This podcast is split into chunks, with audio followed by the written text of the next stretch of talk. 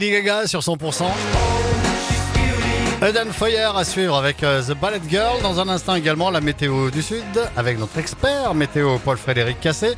Belle matinée, bon vendredi matin, 100%. Vendredi, mercredi matin, je veux bien aller vite moi. 100%, il est 8h30.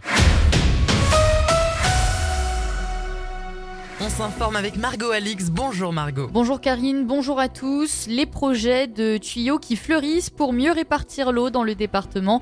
Alors c'est notamment le cas pour le maire d'Elne, Nicolas Garcia, qui veut, et ce depuis plusieurs années, qu'un tuyau achemine de l'eau depuis le barrage de Vinça sur la tête, alimenté par la fonte des neiges, jusqu'à celui de Villeneuve de l'Arao et dont le niveau a beaucoup baissé ces dernières années.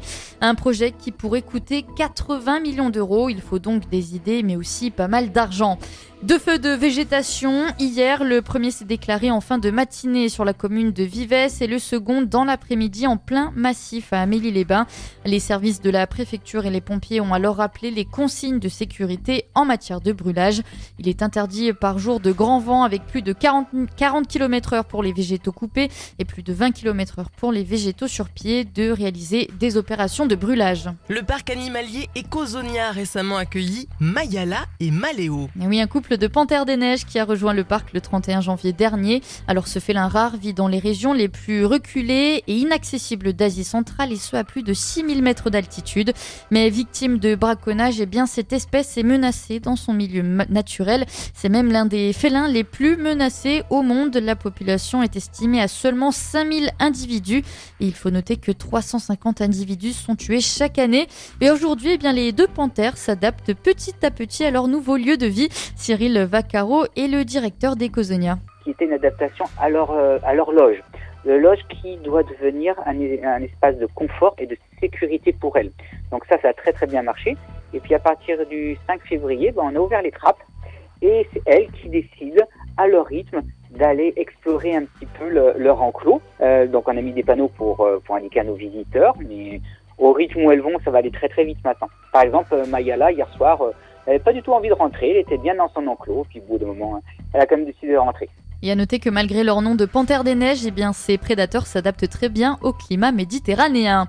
Ils mêlent musique, gastronomie et vin. Le Bacchus Festival revient cet été pour sa troisième édition du 6 au 9 juin, organisée par la Frontera Production en collaboration avec le Conseil interprofessionnel des vins du Roussillon. Le festival prend place dans le parc du château de Valmy à Argelès-sur-Mer. Charlotte Cardin ou encore Étienne Dao, c'est une programmation variée qui est proposée. Et pour cette nouvelle édition, eh bien, il y a une le Bacchus Festival prolonge l'expérience avec un quatrième jour, le Bacchus en famille. Ce sera le dimanche 9 juin de 11h à 17h avec des animations pour les enfants, mais pas seulement. On écoute Fabrice Lorente de la Frontera Production. Tous les bénéfices de la, journée sont reversés à l'association qui euh, nous a particulièrement touché, qui s'appelle Alice et les petits guerriers, euh, qui voilà, qui accompagne les, les familles euh, des enfants très malades. Et puis bien sûr, euh, la scène sera ouverte avec des artistes essentiellement euh, locaux aussi, avec pas mal de belles surprises. Mais euh, voilà, pour 5 euros par adulte pour soutenir cette association, avec une jauge limitée à 3000 personnes, on, vous attend nombreux et on espère que voilà, qu'on pourra avoir du relais sur, sur cette belle journée au profit.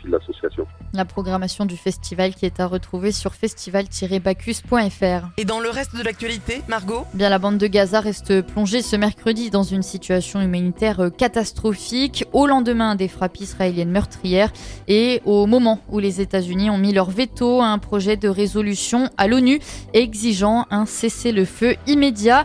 Alors près d'un million et demi de personnes, selon l'ONU, sont massées dans la ville de Rafah situé dans le sud du territoire palestinien contre la frontière fermée avec l'Égypte.